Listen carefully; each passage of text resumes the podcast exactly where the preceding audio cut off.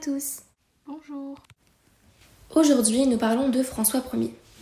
Le règne de François Ier, qui s'étend de 1515 à 1547, est considéré comme un moment de rupture artistique et culturelle en France.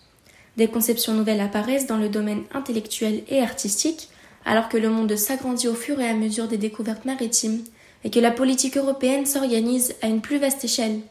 Par exemple, l'administration royale de France a été réformée.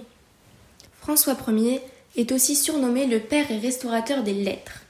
De tous les rois de France, c'est François Ier qui tombe le plus profondément amoureux de l'Italie et de son art. La première Renaissance française est justement marquée par l'influence italienne. Et pourquoi ne pas qualifier François Ier de grand monarque et de prince des arts, sachant qu'il a su comment attirer De Vinci en France et obtenir la Joconde après sa mort? François Ier est le premier souverain à former une collection de statues et de tableaux de maîtres italiens. Ainsi, il est un roi qui soutient de nombreux artistes, comme Andrea del Sarto et Girolamo della Robbia, qu'il fait d'ailleurs venir en France et dont il se procure de nombreuses œuvres. C'est ainsi que François Ier ouvre la voie au mécénat royal.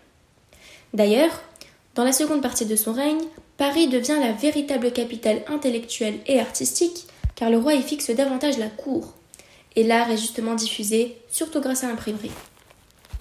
Il faut savoir que François Ier n'était certes pas le premier monarque à collectionner des peintures, mais jusqu'à son règne, la collection royale n'avait jamais atteint cette ampleur, ni cette qualité. Effectivement, le budget dévolu à l'art devait être très élevé. Pour construire les châteaux de la région parisienne, Monique Châtenay estime que 75 000 livres tournois ont été dépensés par an de 1528 à 1540, soit entre 1 et 2% des recettes annuelles de la monarchie, et 105 000 livres tournois après 1540. Depuis sa première expédition, le roi François Ier est tombé sous le charme de la Renaissance italienne. Il ne tarde donc pas à s'entourer des meilleurs artistes afin d'introduire ce style au sein de son royaume. Depuis 1516, Léonard de Vinci réside en France et il est effectivement chargé d'élaborer les plans du château de Chambord. Par ailleurs, Jean Clouet détient le titre de peintre officiel royal jusqu'en 1530 date à laquelle il est remplacé par le peintre Fiorentino Rosso. Dans le domaine architectural, François Ier fait restaurer le château de Blois, le Louvre et surtout, il fait agrandir et décorer le château de Fontainebleau pour le plus grand bonheur de la cour. Et la cour, justement, devient très vite un terrain de plaisir, de culture et de somptuosité.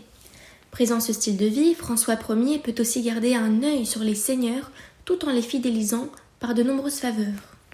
À présent, Leïla, je te laisse la parole. Certes, le roi François Ier a eu un grand impact sur l'art, mais aussi sur la manière de réformer l'administration royale.